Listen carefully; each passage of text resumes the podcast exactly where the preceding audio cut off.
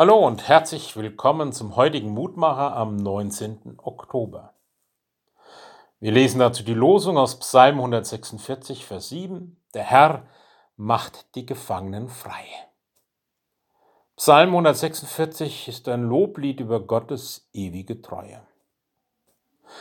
Ein Loblied gerade in einer Situation, wo manches, was da so gelobt wird, nur schwerlich der Realität entspricht. Manche sind nicht frei.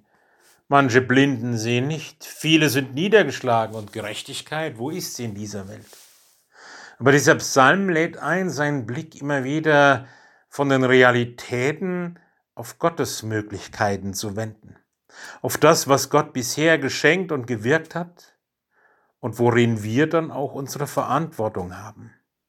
Aber vor allem sind die Psalmen eine Hilfe immer darin wieder, sie zu singen, zu sprechen, zu beten, sie auf dem Grund unserer Seele anklingen zu lassen. Und das können sie nur, wenn sie auf diesem Grund der Seele auch ankommen. Das geschieht, wenn wir sie klingen lassen, wenn wir sie wiederholen, sprechen, ausatmen, wenn wir sie in unserem Herzen und Denken und Fühlen immer wieder vergegenwärtigen, weil sie uns dann ermutigen, auf den zu schauen, der tatsächlich treu ist, Gott, der uns geschaffen hat, Gott, der uns in Jesus Christus frei gemacht hat von der Angst vor Sünde, Tod und Teufel, wie Martin Luther es so schön formuliert hat. Und Psalmen kann man nicht lernen, wenn man sie nicht übt, wenn man sich ihnen nicht aussetzt, sie klingen lässt.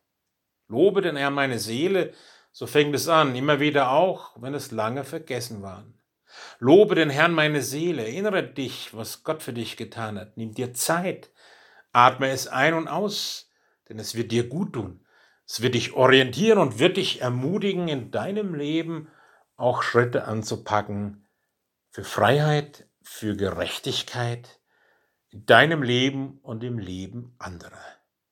So bitte ich dich, guter Gott, lass mich das auch heute spüren wo du meine Gedanken, mein Verhalten befreist von Sorge, Angst und Bedrückung, damit ich mir und anderen selbst gerecht werde und Gerechtigkeit und Freiheit lebe und übe.